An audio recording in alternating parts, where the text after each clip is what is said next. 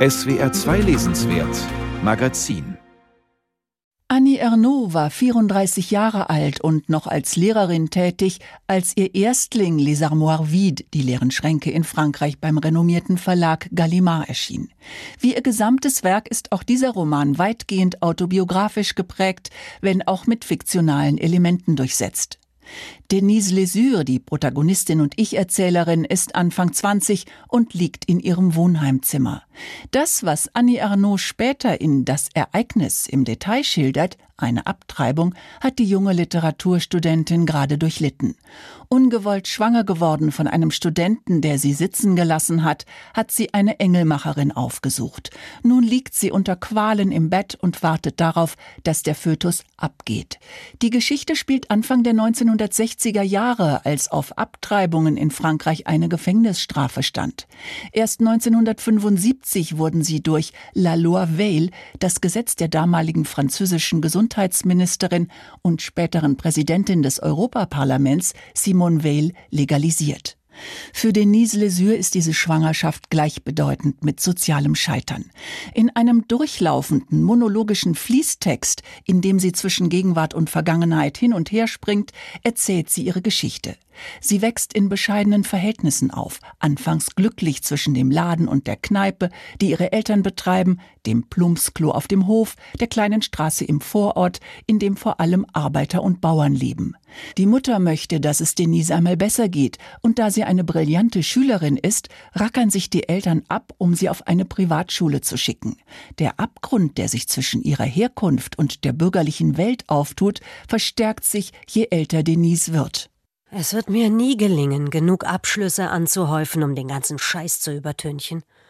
Meine Familie, die grölenden Säufer, die dumme Trine, die ich gewesen bin, mit ihrer vulgären Art der Ausdrucksweise – ich werde es nie schaffen, durch Bildung und bestandene Prüfungen das Mädchen, das ich vor fünf Jahren oder sechs Monaten war, auszuradieren. Die Tochter der Le Sur. Ich werde immer auf mich selbst herabblicken. In keinem von Annie Ernauds Büchern werden der soziale Aufstieg und die Entfremdung von der eigenen Herkunft drastischer geschildert als in diesem ersten Roman.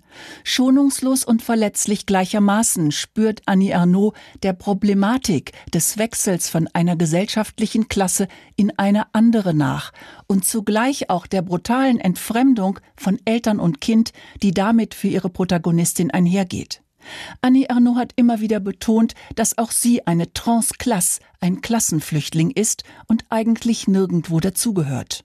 Mes grands-parents travaillaient la terre des autres et mes parents étaient ouvriers. Meine Großeltern waren Landarbeiter, meine Eltern Arbeiter und ich die erste, die studierte. Ich bin also so etwas wie ein Klassenflüchtling. Ich bin von einer Welt in die andere gewechselt, die Welt der Beherrschten, die ich verlassen habe, in die, in der ich aufgenommen wurde. Ich bin aber weder in der einen noch in der anderen zu Hause. So werfe ich einen Blick auf die Welt, aus der ich stamme, und auf die, in der ich jetzt lebe. Es ist eine Art natürliche Soziologie.